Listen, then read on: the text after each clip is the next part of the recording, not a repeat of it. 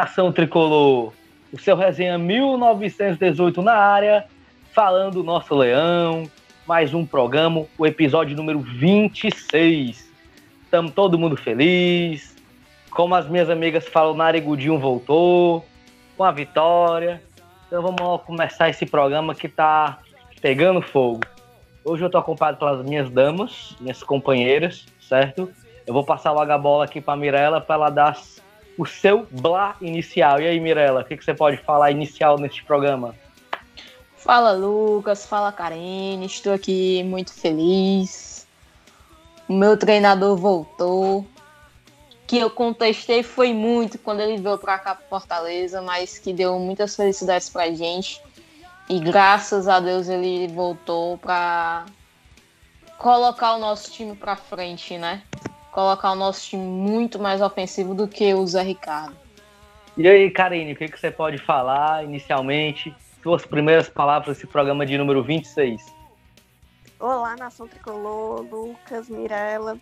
Hoje a gente faz esse programa aqui muito feliz, porque uma semana muito boa para Fortaleza, muita coisa boa acontecendo, o mito está de volta, as vitórias estão de volta. É, é, é, chega a ser estranho esse, essa conexão que tem Rogério Senna e Fortaleza, né? O que é bom pra gente. E vamos falar mais sobre isso no, no programa. Então vamos logo começar o programa falando disso. Vamos dividir por partes, né? Uh, primeira volta do Rogério na opinião de vocês, já deixou claro, mas espero que vocês pudessem falar um pouquinho mais. O que vocês acham da voz do Rogério? Qual a expectativa de vocês? Deixando claro que o contrato dele vai só até o final deste ano. Na verdade, ele nunca deveria ter saído daqui, né? Essa é que é a verdade. Então, ele meio que voltou. Aliás, na, na coletiva de, de pós-jogo dele, Fortaleza e Botafogo, ele até falou que o único clube que ele poderia voltar assim a defender ainda nesse ano era o Fortaleza. E reconheceu que não era para ele ter saído, né? Fortaleza e Rogério Ceni é um, um uma coisa, casamento. Um, um casamento, um namoro que deu certo. Ninguém esperava que fosse dar certo, né? Pelas circunstâncias que, que deu no início. É, aquele todo tempo mudando o, o time no ano passado, é, a perca do, do estadual, mas coroamos o, o nosso centenário com o título inédito. E, claro, com. Aliás, dois títulos inéditos, né? Que era a Série B e a Copa do Nordeste.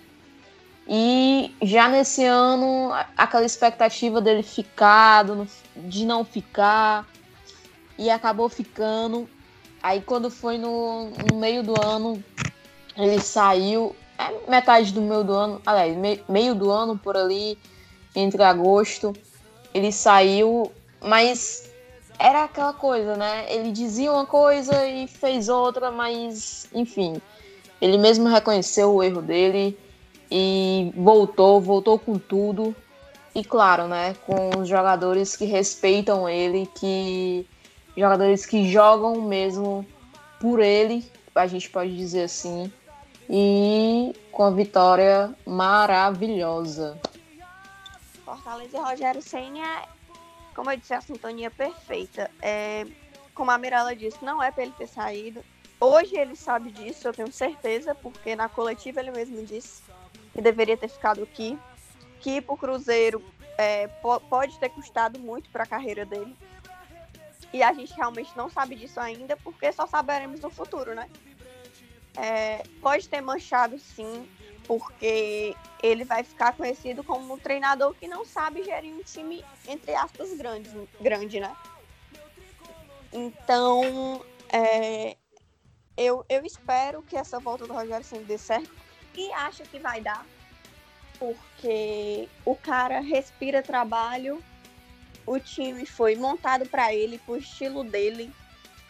É, a gente teve a prova Fortaleza e Botafogo como como o time já mudou e, e, a vontade dos caras também, dá pra ver que eles correm por ele. Mesmo ele dizendo que ah, eles correm pela família, não sei o que. É também, mas dá pra ver que os caras compram a ideia dele. E quando é um conjunto de é fatores. É. E quando a ideia é comprada, tudo começa a dar certo. É, vocês falaram em dois pontos, eu acho que, ao meu ver, muito importante. A saída dele, o reconhecimento do erro, porque assim, é muito fácil sempre apontar o erro do outro. Não sei se vocês concordam comigo nisso. Ah, o fulano errou, o ciclano errou, mas quando você erra, poucas pessoas têm a humildade de saber e de reconhecer que errei. Até porque a vida é assim, né? Você vai aprendendo com seus erros. A Karine falou algo que eu fico meio assim. Ele pode ficar com aquele estigma de não saber treinar um time grande, né? Porque ele não foi bem no São Paulo, mas no São Paulo ele foi boicotado. E no Cruzeiro a gente já viu que o problema não é treinador. O Mano foi pro Palmeiras, o Palmeiras voltou a ganhar, embalou aí sete vitórias seguidas, seis vitórias seguidas e um empate, né? O Abel chegou no Cruzeiro e já perdeu. Então, assim, você vê que o problema não é treinador, o problema do Cruzeiro é bem maior do que isso. E já perdeu e a torcida também invadiu lá, né? O, o centro o... de treinamento deles. Isso. Então é... já ele meio que já chegou pressionado lá, perdendo, mas ainda mais pressionado, né? Ainda mais com a declaração que ele deu no jogo que ele perdeu, no primeiro jogo contra o Goiás, Goiás. se eu não me engano. Goiás. Aquela, aquela declaração que ele deu ao técnico do Goiás, né? Falando, ah, os jogadores não respeitam mais, mais os treinadores, né? Então é aquela coisa, ele foi porque, enfim, era uma vaga de trabalho, né? Mas pela forma como ele falou, não. Não, não caiu bem, né? Pois é, não caiu bem. Não...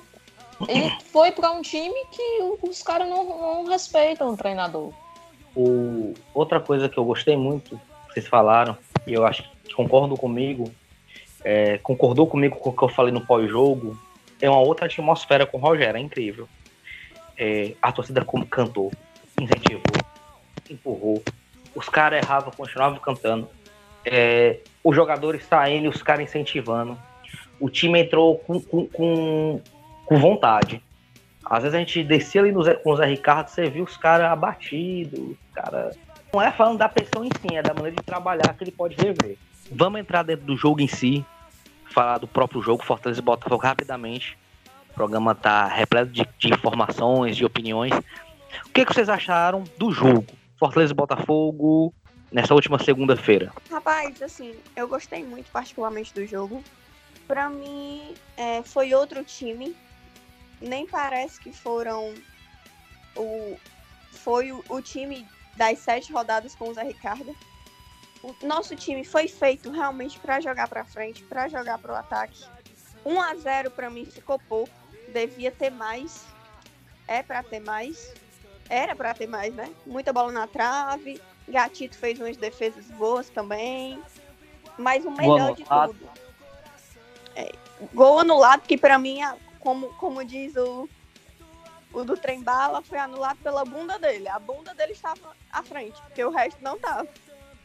Mas, mas falando mais do jogo, uma coisa que eu reparei muito e que eu estava com saudades era o Rogério no banco. Ele não para quieto, ele joga junto. Isso era uma coisa que eu sentia muita falta e é muito complicado quando você está acostumado com um treinador que joga junto com você, que vai lhe dizendo o que fazer, que briga, que xinga, que. Enfim, que faça parte do time. Que joga que, junto. É, que fica calado, observando e andando para um lado para o outro. Então eu sentia falta daquilo ali do Rogério, da energia dele, dele sair morto de suado. Parece que ele assim, tomou três banhos de suor quando ele sai ali do campo. Parece que ele estava jogando mesmo. E a, a vontade dos jogadores é outra. É, ele sabe exatamente o que tirar de cada jogador. André Luiz entrou muito bem. Com o Zé Ricardo, o André Luiz já não jogou bem, porque talvez ele estivesse fora de posição, a gente não sabe. Mas dá pra ver que a vontade é outra. É, que os caras gostaram e quiseram ele aqui, tanto que ele disse na coletiva que muitos ligaram, muitos mandaram mensagem. E eu, Isso é bom, com, né? a, é, com a volta do Rogério, eu espero que a gente consiga passar essa Série A sem susto, se Deus quiser. Pois é, é como, a, como a Karine falou, né? A atmos... Aliás, vocês falaram, a atmosfera é outra, totalmente diferente com, com o Rogério Ceni. É a torcida chegando junto, é os jogadores jogando com, com raça, com determinação. É, eu percebi ali, passaram o primeiro tempo ali todinho pressionando ali a saída de bola do, do goleiro do Botafogo. Ainda no segundo tempo, é, eles ali pressionando a, a saída de bola. O Juninho saindo totalmente cansado do, no final do jogo para poder dar entrevista. Então é aquela coisa, os caras deixam mesmo o sangue e o sol lá dentro de campo quando é com o Rogério Senna, coisa que a gente não via com, com o Zé Ricardo. É, com, falando mais sobre o jogo, né? A gente viu que totalmente diferente a postura do, do time com o Rogério Ceni e com o Zé Ricardo. Até na hora, da, nesse... até na hora da, das, das substituições é notório a diferença. Poxa, a gente ali com ganhando ou empatando 1 a 0 ali, a gente, o Rogério Ceni tirava um atacante e colocava outro para colocar gás, diferente do, do Zé Ricardo, que a gente via que, que eles. É, que ele, a gente ganhando o quê? De 1 a 0 ou então empatando, até mesmo perdendo, ele meio que colocava mais, mais um volante, tirava um atacante colocava um volante, ou então tirava um meio e colocava um volante, ali meio que engessando mais ali o nosso, o, nosso, o nosso meio de campo. Outra é. coisa importante é a volta da, do Felipe no meio de campo ali a gente vê que com o Rogério Senni ele é, é, totalmente diferente. O primeiro tempo eu nem, nem falo tanto não, que ele fez algum, alguns erros. Mas o segundo tempo do Felipe foi totalmente diferente daquele que a gente via com, com o Zé Ricardo. Ele jogou muito bem, muito bem mesmo, fazendo passos longos, é, abrindo mais as jogadas ali na lateral. Então é, é, é uma diferença enorme, gritante entre o Rogério Senna e o Zé Ricardo. Até no jogo mesmo. E para você ver um negócio, né? Sem falar das nossas laterais, né? Sim. O Carlinhos, meu Deus, que partida Carlinhos do Carlinhos. O Tinga no... jogaram muito. Tinga jogou muito. Pra mim, o Tinga Demais, demais. Demais. Você entra, você entra num 4-2-4, né? Como o Rogério entrou, e você compara o 4-2-4 do Zé Ricardo. O 4-2-4 do Zé Ricardo contra o Palmeiras, o time jogava acuado, com quatro atacantes o 4-2-4 do Fortaleza contra o Botafogo, o Fortaleza amassou o Botafogo o jogo todo. O Boeck fez uma defesa difícil e pronto, acabou. O Fortaleza amassou o Botafogo no jogo. É, eu não sei se teve, mas se tiver, vocês podem me corrigir. Eu acho que não teve. Qual foi o ponto negativo do jogo e qual foi o jogador de destaque ou outro ponto positivo, já que já fala de Tinga, Carlinhos, Felipe, teve mais alguém? Destaque, assim. É, pois é, o, o time todo Foi jogou um coletivo. Bem. Quem entrou, jogou. Até o Marlon jogou bem. Que entrou. entrou. Verdade. É, então, Podemos é, dizer é... que foi a melhor parte do Fortaleza na Série A? Não, aí eu já, já não acho. Foi uma das Até melhores. Foi, foi uma das melhores. Fica ali entre o top 5, por exemplo. Agora, um ponto, um ponto negativo foi o Alitão Paulista. Eu não gostei muito dele. Perdeu muito gol, perdeu as oportunidades que, que teve, que a gente criou muito, muito mesmo, diferente já com, com o time com o Zé Ricardo, é, meio que fazendo já essa comparação. Então, não, não gostei muito. Infelizmente é por causa mesmo da, das oportunidades que, que tiveram e ele não é. aproveitou. É uma coisa, outra coisa muito diferente. É, o Fortaleza criou muito. Fortaleza não estava criando.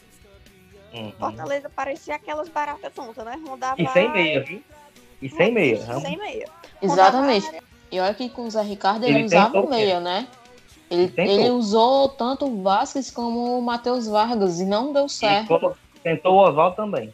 Eu coloco essa partida como a melhor, ou a do Bahia. A do Bahia foi uma, uma partida muito boa taticamente. A gente dominou o Bahia sobre jogar. essa me ressaltou os olhos porque a gente criou muito, gente. A gente, assim, aquele jogo, se fosse é, as oportunidades tivessem entrado, um 5x0 era pouco. E, e, e, não é desmerecendo o Botafogo, não. O Fortaleza jogou, gastou a bola naquele jogo. Se a gente jogar daquela maneira contra qualquer um que vier aqui, e é a gente ainda vai receber um Flamengo, vai ser um jogo que eles vão sentir. Rapaz, é, na verdade, uma coisa que eu até fresquei no Twitter é que Fortaleza do Rogério Senna se iniciou, graças a Deus. É uma, é, é uma diferença que eu acho que só a gente que acompanha mesmo consegue uhum. ver. Dos bastidores até o campo. Uhum. Com então, certeza. É um time que hoje, se chegarem para mim e perguntarem hoje, Karine, você acha que dá pra gente beliscar uma vaguinha na Sula? Hoje, dá. pra mim dá. Se, se eu, sempre, eu sempre disse dá. isso. Mas que com o Rogério Senni, eu sempre disse isso, que com o Rogério Senni, o Fortaleza beliscava sim uma vaga na Sul-Americana. Agora, com a saída dele, com a vinda do Zé Ricardo, eu já fiquei assim meio receosa. Mas aí com a volta dele, eu, eu creio que, que dá pra gente poder eu, beliscar eu, sim.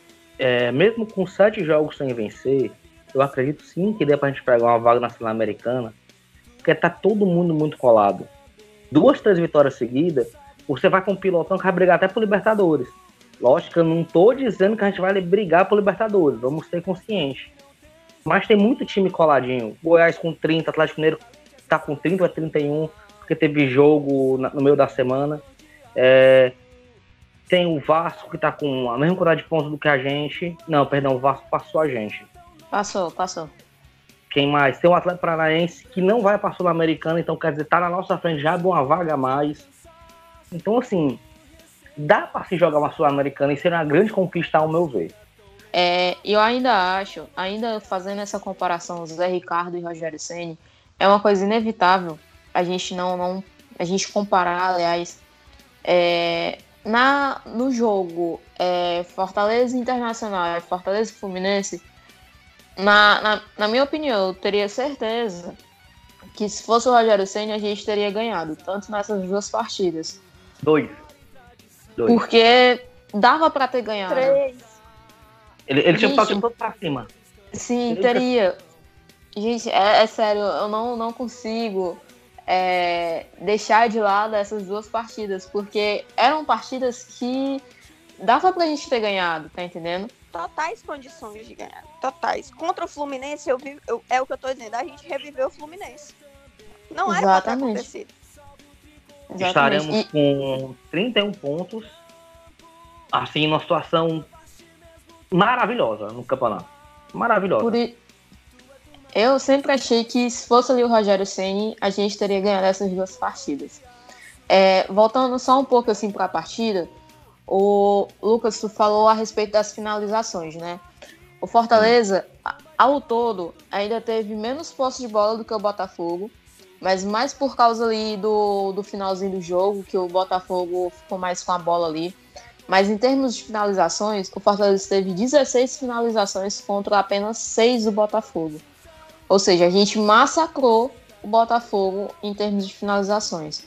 Se a bola tivesse entrado. Ah, se a bola tivesse entrado. É, vamos mudar rapidinho de assunto e falar um pouco da semana e de um acontecimento que era esperado, vou colocar assim. A semana a gente infelizmente não tem como acompanhar muito, porque o Rogério gosta de treinar fechado e tal. Mas o que, que vocês acham que ele está preparando para essa próxima partida. E falem também da saída do Natan. Natan não faz mais parte do elenco do tricolor. Vai fazer falta? Não vai? Eu já vou dizendo que não vai. Mas arrochem aí vocês. Eu só quero agradecer a Deus, meu filho, pela semana maravilhosa. E essa, essa notícia fecha a semana maravilhosamente. Natan fora. Eu acho que é tudo que a gente sempre pediu. Né?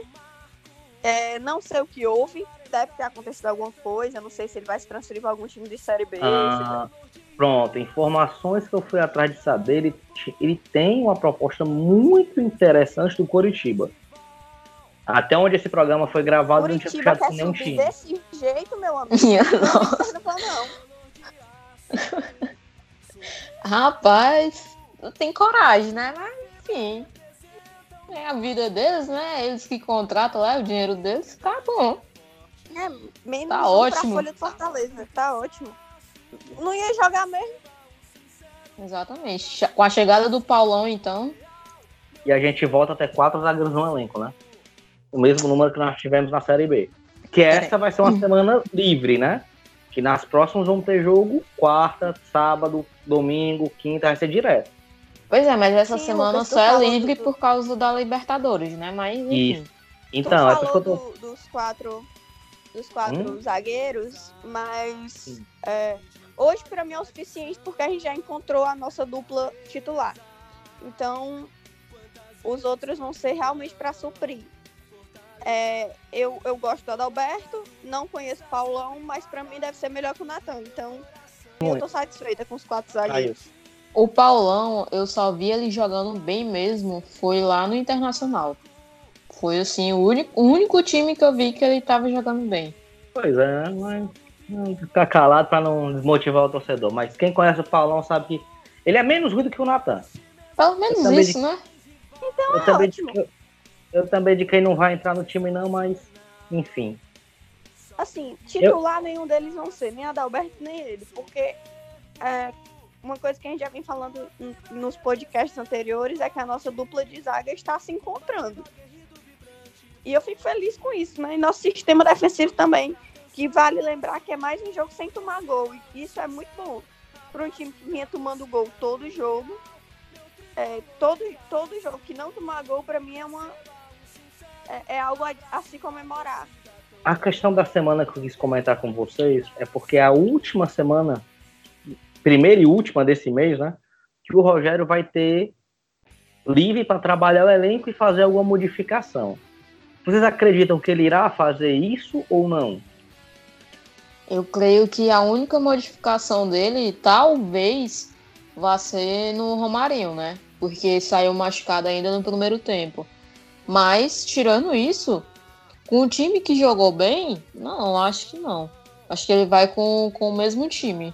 Na E aí, verdade, eu acho que o, o Rogério, é, a saída dele foi muito benéfica em vários pontos, sabe? E um desses pontos é ele ver é, que não dá para jogar sempre com o mesmo esquema. E Uhum. ele mesmo disse na, na coletiva. Na coletiva, que ele tentou variar no Cruzeiro de acordo com o adversário que ele tinha. É, Exatamente. Você foi num ponto crucial e lembrou algo que eu tinha, tinha passado percebido já. Perfeito. É, continuando essa questão do, do Fortaleza em si, a gente vai jogar com o São Paulo agora. Eu já vejo uma vantagem nisso, porque o São Paulo não tá jogando bem em casa. Já levou outra vantagem, que o jogo vai ser no Pacaembu. E aí, meninas? Onde a gente pode passar o perigo nessa partida e onde a gente pode tirar ponto ou pontos né? Vim com, com alguma coisa lá de São Paulo pra cá. É, eu tava, tava até comentando nesses dias, né? O, o, o São Paulo, ele é muito ofensivo, né? As laterais dele, os laterais dele sobem demais, que é talvez que seja, né, que vá para jogo contra o, o Fortaleza, o Juan Fran e o Reinaldo, né? Então eles são aqueles laterais que sobem demais. Então a gente pode usar isso e foi como foi us- usado na, na derrota deles contra o CSA, que é explorando ali o, o contra-ataque pelas laterais. O CSA foi empate. O São Paulo empatou ainda. Ele perdeu pro Goiás em casa. Mas o CSA foi isso aí mesmo. Um contra-ataque em velocidade que lançou nas costas do. na- na- no jogo era o Igor Vinícius, na direita. E Lançou naquele jogo. E naquele E jogo, Daniel Alves estava de lateral. Então, é, e talvez ele vá ser meia né, né, nesse jogo Uhum. contra o, o Fortaleza. Então, é aquela coisa. Tem que ter ficar ligado. Tem que ter muito cuidado ali na lateral ali do Reinaldo. Que eu acho que vai ser o ponto diferencial do São Paulo. Que ele sobe demais, ele ataca demais e aparece como um elemento surpresa. Concordo. É, um diferente, é um dos diferente jogadores do São. Paulo que tá num nível um pouquinho acima ele e o Bruno Alves. Exatamente. Diferente ali da lateral do Juan Fran, né? Que ele não sobe tanto, mas também Aliás, ele sobe até ali a intermediária ali do, do campo, mas também é um perigo, mas também não, não leva tanto assim, né? Dá, dá pra gente poder aproveitar. O, mas... o Reinaldo é agudo, o Reinaldo é como se fosse um ala. O Juan Franco é lateral de origem mesmo. Ele só vai na jeito boa. também. Aí outro para ter cuidado também é o Anthony também. É, então a gente tem que entrar muito focado e ligado. O, o São Paulo tem jogadores que dá para diferenciar na, naquela hora de, de finalizar, né? Então é, é, ficar ligado mesmo, é aproveitar as chances que o Fortaleza cria e usando contra-ataque a nossa velocidade, que eu tenho certeza que o Rogério Ceni vai propor isso no jogo. Diferente do Zé Ricardo que não, enfim, vocês já sabem. É, e aí, Karine? Vocês, vocês falando assim sobre o São Paulo ir para cima, Lembrando que o técnico do São Paulo hoje é o Fernando Diniz, então ele Sim. gosta mesmo dessa de posse de bola, de ir pra cima. É, é o jogo dele. Goleiro linha. Todo, todo, uhum. todo time tem um defeito. É desses treinadores ofensivos, Sene, Fernando Diniz, Sampaoli, é, com a posse de bola e atacando constantemente, a defesa fica muito exposta. Uhum. Então a gente pode ganhar esse jogo à base da velocidade, como todos os outros jogos do Brasileirão.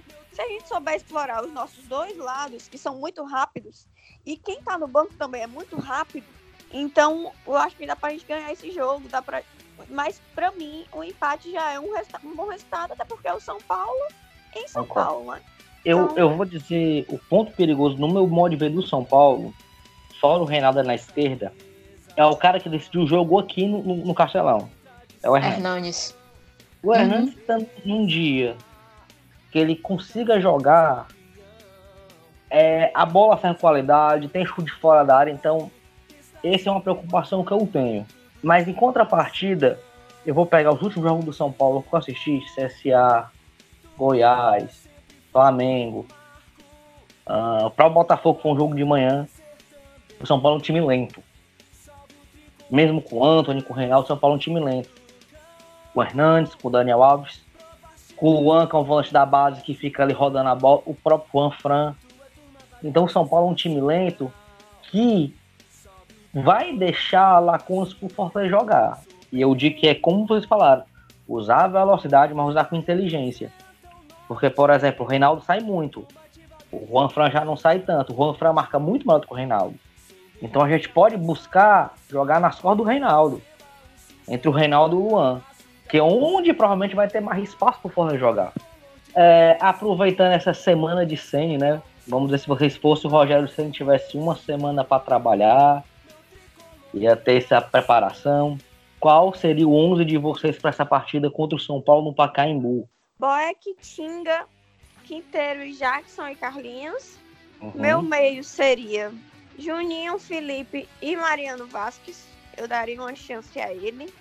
E o ataque, é, André Luiz, Wellington Paulista e Edinho, trocando depois por Oswaldo e Felipe Pires. Bom, bom. E você? O meu, o meu seria o Boeck, Tinga, Quinteiro, Jackson e Carlinhos. É, no meio de campo ali seria Juninho, Felipe e colocaria o Vargas, Matheus Vargas. Edinho, Oswaldo e o Wellington Paulista. Esse seria o meu, meu, meu meus titulares. Arthur no 4-3-3, né? Pois é, tá agora só de mal vou, vou com o meu treinador, vou defender meu treinador, viu? Vocês ficam vocês, vocês, vocês fica cobrando aí, aí depois tá aí, ó, vão no 4-3-3. Tá vendo? Eu só de olho. Eu vou Mas com o meu eu treinador. senti muita saudade do 4-2-4, viu? Ah, é, né? a escalação do jogo passado, chega meu coração fez, oh meu Deus, muito obrigado. ah, tá, eu tô, tô vendo, viu? Tô vendo. Depois, depois eu quero ver vocês cornetar o narigudo. Opa, ele saiu. É... Boeck, saiu não, saiu não, deixa ele aqui, pelo amor de Deus. Boeck, Tinga, Quinteiro, Jackson Carlinhos. Felipe Juninho, Edinho e Oswaldo, Felipe Pires e o Wellington Paulista jogaria mesmo na velocidade para explorar a velocidade e os espaços que o São Paulo poderá deixar. Como eu falei, eu acredito no meu campo do São Paulo um time lento. E se a gente conseguir imprimir nossa velocidade, pode ser que um jogo. E claro, Show. sempre marcar o Daniel Alves, que é o jogador mais perigoso, né? Se der chance para ele, já sabe o que vai acontecer. Se eu te disser uma coisa, Karine, Daniel Alves só jogou contra o Ceará. As partidas Foi que São Paulo, as partidas eu também de São Paulo. Eu não achei essas coisas todas também, não. Mas, mas só que assim. Que ele tá jogando muito. Eu tô dizendo que ele é perigoso. Se dá chance pra ele, ele vai Pode, fazer gol. Sim, exatamente. A gente, na marcação da gente, a gente marca por zona, né? Então é o quê? Na, na minha opinião, a gente tem que marcar dois ali, que é o Hernanes e o Daniel Alves, que são que na, na, na minha visão são os criadores ali do, do meio de campo do São Paulo. Mas eu acho que a gente deveria dar mais uma olhada ainda mais pro Hernanes do que o Daniel Alves. Eu, sem dúvida. Eu me preocuparia um milhão de vezes a mais com o Hernandes do que com o Daniel, porque o Hernandes é um cara que, que joga para frente. E ele é ambidestro. O Daniel Alves, rapaz, eu acho o Daniel Alves um pra passear, viu? Porque eu vi uma partida contra o Goiás, foi contra o Goiás, ou foi contra o SSA, agora não lembro, vi uns quatro jogos de São Paulo seguidos. Era só tocando para trás caranguejo. Não dava um passo de profundidade, não avançava, era pegar a bola, pegar a bola, tocar para trás. Então, espero que ele jogue assim contra a gente, que vai ajudar muito, viu? Exatamente. É... Tomara, né? Porque tem jogador que só inventa de jogar contra a gente. Ah, espero que não seja ele nesse dia. Eu quero saber de vocês as considerações finais desse programa. Obrigado novamente. E aí, Mirella, suas considerações finais? É, mais uma vez aqui, né, no nosso, nosso podcast. É feliz, muito feliz com a volta do Rogério Ceni. Queria muito que ele não tivesse saído aqui do Fortaleza. Até a gente brincou na, no podcast da saída dele que eu fiquei perturbando as minhas amigas no, no grupo. Mas ainda bem que ele voltou e confio muito nele, muito mesmo que a gente possa reverter essa nossa situação. Vamos lá para frente. Quero muito que vocês continuem ouvindo a gente, né? É muito importante para a gente ter o nosso feedback também. Então é isso. Espero que continuem ouvindo a gente e até mais. Valeu. E aí, Karine, é... você pode falar? Ai, gente, eu tô muito feliz essa semana. Fico muito feliz como as coisas podem mudar em uma semana. Semana passada a gente tava muito preocupado, meu Deus, vamos pra zona. Nada tá dando certo. E, e essa semana já tá tudo mais tranquilo. Natan levamos, saindo. Levamos de quatro do, do Atlético é. Paranaense, a gente já pensou que fosse o fim do mundo. Exatamente. Mas... Foi um jogo horrível, um jogo para se esquecer. Mas eu acho que foi a derrota mais feliz desse ano para a torcida do Fortaleza, porque sem ela não teria é, Zé é Ricardo saindo nem Rogério Senna chegando. É verdade. Então, é, essa semana foi muito boa. Espero que as outras semanas a gente esteja aqui animado do mesmo jeito. Lembrando que a gente está a seis pontos do, G, do Z4. Se manter essa distância, não, não preciso ficar com muito mais, não ter esse, né? seis pontos do, Z, do Z4 se mantendo até o final, para mim tá bom. E é ganhar os confrontos diretos. No, nas, na minha, na minha, nas minhas contagens, a gente tem que ganhar cinco, seis jogos e a gente escapa da Série B de 2020. Espero que a gente consiga isso nos próximos jogos, que esse, esse mês é um mês bem puxado, né? Tem oito jogos, se eu não me engano, ou são sete. E vamos na Santa Colô, vamos indo pro estádio, vamos manter nossa média de público, que é muito boa. E é isso. Até o próximo podcast. Valeu, Karine. É, eu quero deixar um abraço para vocês muito grande. Eu quero pedir pro torcedor o feedback, que é muito importante. A gente ter esse feedback de vocês. Uh, perguntem, vai no nosso Instagram, faz um áudiozinho, faz uma pergunta que a gente coloca aqui no programa, a gente debate a sua pergunta. Acredito no bom resultado lá em São Paulo, que a gente vá, que consiga um pontinho, tá bom demais. E novamente finalizar o programa falando futebol feminino, com a diretoria em vista, que vá atrás, que faça esforços para colocar o futebol feminino no olhar do torcedor do Fortaleza. Eu tenho certeza absoluta que a nação tricolor abraça essa casa. Valeu, fui, até a próxima.